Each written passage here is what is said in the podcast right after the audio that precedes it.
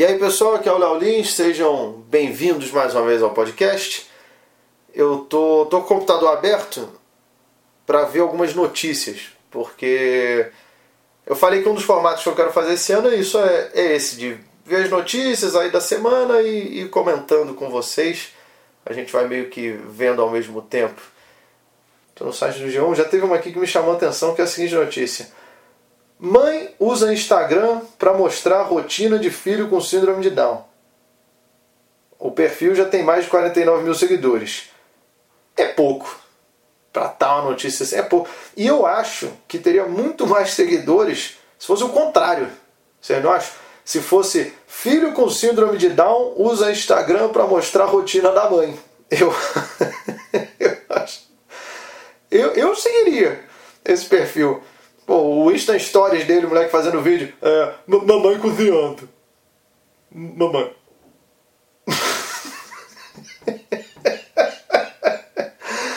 Porra, seja muito foda, cara. Porra, ia ter 2 milhões de seguidores, cara. 49 mil, 49 mil não é nada. Mas tá aqui que a mãe compartilha o dia a dia do, do, do filho na rede social que é muito interessante. Ela fala: existem muitas mães perdidas sem informação do que o filho precisa. Outras dizem que tem dó de colocar o filho na fisioterapia. E a gente incentiva que quanto mais cedo, melhor. Então é legal, é, você está mostrando que é uma rotina normal, é isso. Eu acho que você tem que tratar as pessoas é, de maneira igual, sabe?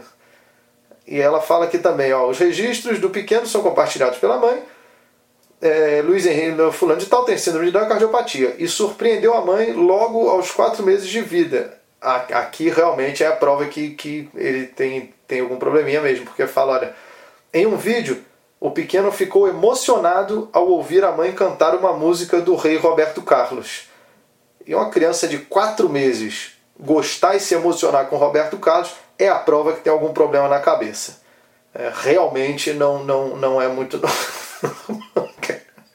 Já deve ter gente parando de ouvir na primeira notícia.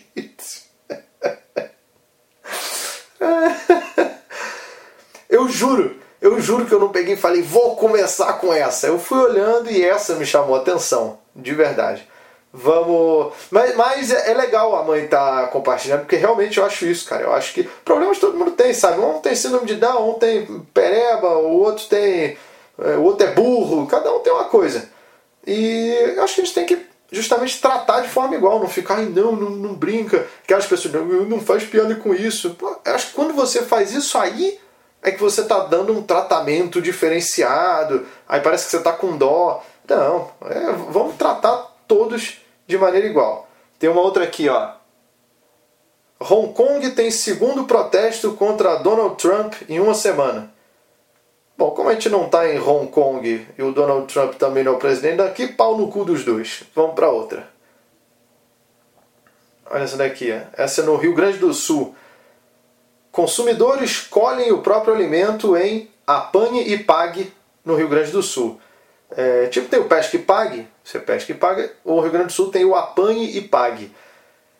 Que eles colocam, tem a notícia aqui, ó, tá um sucesso o apanhe e pague no, no Rio Grande do Sul Cara, é, alguém precisa avisar para eles o seguinte, que isso não é novo. Esse negócio de apanhe e pague. O, o mercado funciona assim. O mercado você apanha e paga. No... Qual que é a novidade? Como é que era o mercado então no, nessa cidade do Rio Grande do Sul? Será que você apanhava e não pagava nada? Isso aí também já existe, chama loja americana. Também não tem novidade aí não.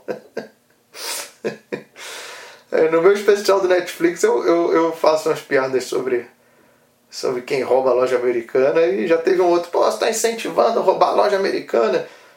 Como se isso precisasse de incentivo. a loja americana é que sei lá. O que eu falo no meu stand-up é que eu não sei o que a loja americana tem, mas, mas ela desperta o ladrão que tem dentro de você, cara. É impressionante, alguém devia estudar. É...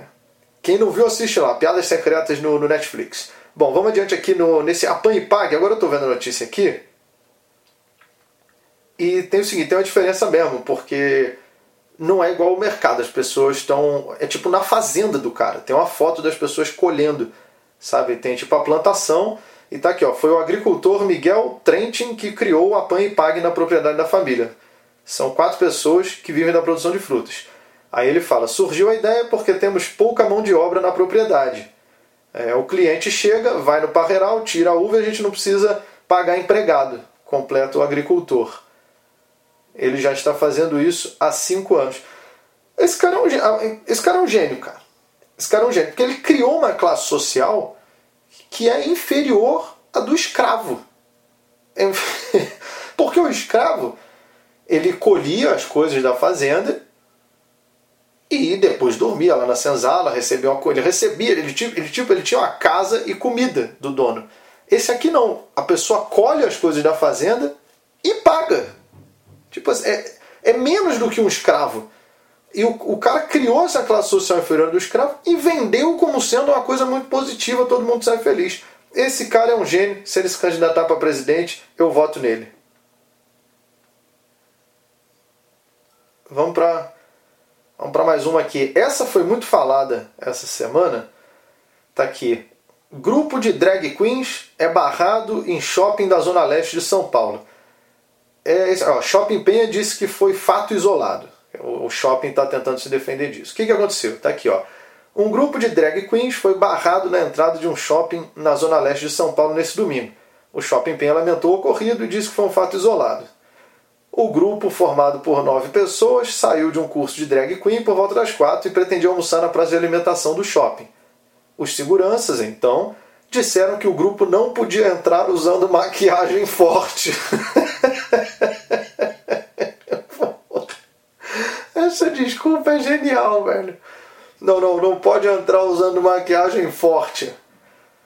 Porra, era mais fácil o cara ser sincero. Não, por que, que não pode entrar? Porque não pode entrar no mesmo corpo quem, quem tem C e rola no mesmo corpo. Aí, bom, é um negócio absurdo, mas é bom. Aí, realmente eu me enquadro nessa categoria. Porque maquiagem forte, pô, tem muita mulher que usa. Vamos lá. Aí continua aqui, ó. Eles iam entrar e falam que o gerente dos seguranças depois foi à porta também. Aí as drags falam aqui. O gerente de segurança apareceu e disse que era uma lei. Tá bom. Quando exigimos que ele mostrasse a lei, ele argumentou sobre a proibição de capacetes e elementos que omitiam o rosto, como máscaras. Em seguida, tentando se justificar dando exemplos, quis nos separar e deixar só as drags mais femininas entrarem. Me olhou e disse que eu não entraria por ter bigode.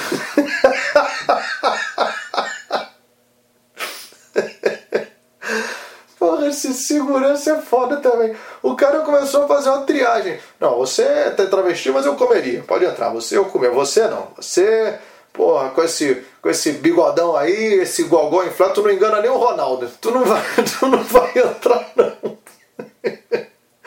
Sensacional, cara. E aí, por conta disso, chamaram a polícia. E tá aqui, chegando os policiais declararam imparcialidade, mas já começaram a abordagem dizendo nem tudo é homofobia. Às vezes o preconceito parte de nós mesmos. A polícia, por meio de sua assessoria, informou que está analisando o fato. Os integrantes do grupo depois deixaram entrar e os integrantes então almoçaram no shopping, mas manifestaram constrangimento nas redes sociais. E aí eles fizeram um protesto. Tá aqui, ó, cerca de 20 pessoas caminharam pelo shopping Penha com cartazes e palavras de ordem. O ato teve direito a desfile na escada rolante. Porra, na escada rolante? Porra, parece coisa de preguiçoso, né? Desfile na escada rolante, você fica parado. Então não é desfile, caralho.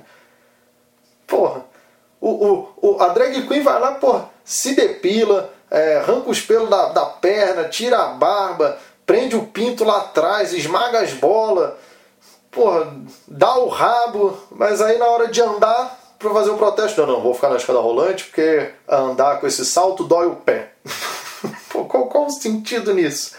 Até que o ato teve um desfile na escada rolante, acrobacias na praça de alimentação. Que, como assim teve acrobacia? Teve um show acrobático de drag na praça de alimentação. Então tá bom, tá certo. E selfie com policiais. Foi o protesto contra a discriminação aos LGBTIs. E eles falaram que pretendem fazer mais barulho caso isso se repita. Tá bom. Essa, essas siglas é que estão cada vez mais complicadas também, né? Porque antes era, era GLS, né? Gay, lésbico, simpatizante. Que o simpatizante eu também já não entendi. Que para mim, ou, ou, ou, o cara era gay, a menina era lésbica, e meio que, acho que resumiu quase tudo aí. O simpatizante já achava meio. Cara, não, não, eu sou, eu sou macho, mas, pô, se alguém falar chupa minha benga, eu não eu, eu vou ser simpático, né? Eu não vou eu não vou ser grosseiro e negar. Então eu já achava meio esquisito simpatizante. E tem LGBTI, que o L é de lésbica, o G de gay, o B de bissexual, o T de travesti. Porra, e o I é de quê? Estou tentando pensar aí. O I é de Itaú, que fode com qualquer um, independente do gênero. Sei lá o que, que é. Bom, tá aí o protesto dos LGBTIs. Bom, é isso, pessoal. Para não ficar muito longo esse episódio, é, eu sei que tem outras notícias, já até me mandaram algumas aí. Tem uma muito boa, Suzane Richthofen é, foi aprovada na faculdade. É, essa semana eu vou, vou, fazer uma postagem sobre esse. Deixe mensagens aí, comentem, espero que vocês estejam curtindo. Algumas pessoas, um ou outro, já me pediu: Pô, por que você não faz isso que você está fazendo aqui no podcast no YouTube também? Bom, pega e filme e bota lá. O problema é que aí vai ficar o mesmo conteúdo, né? Um em áudio, um aqui só em áudio e lá com, com áudio e vídeo. Eu não sei se. Enfim, às vezes vale a pena. Tem gente que gosta de podcast, tem gente que prefere YouTube. Queria saber a opinião de vocês. Se vocês acham que vale a pena. É, eu já pensei às vezes em fazer um teaser só no YouTube para a galera vir ouvir aqui, porque querendo ou não, o YouTube tem muito mais usuários do que o, o, o podcast. Mas eu estou me divertindo muito fazendo a mídia do podcast e quero ouvir a opinião de vocês, fiéis ouvintes desse podcast. É isso aí, valeu pessoal!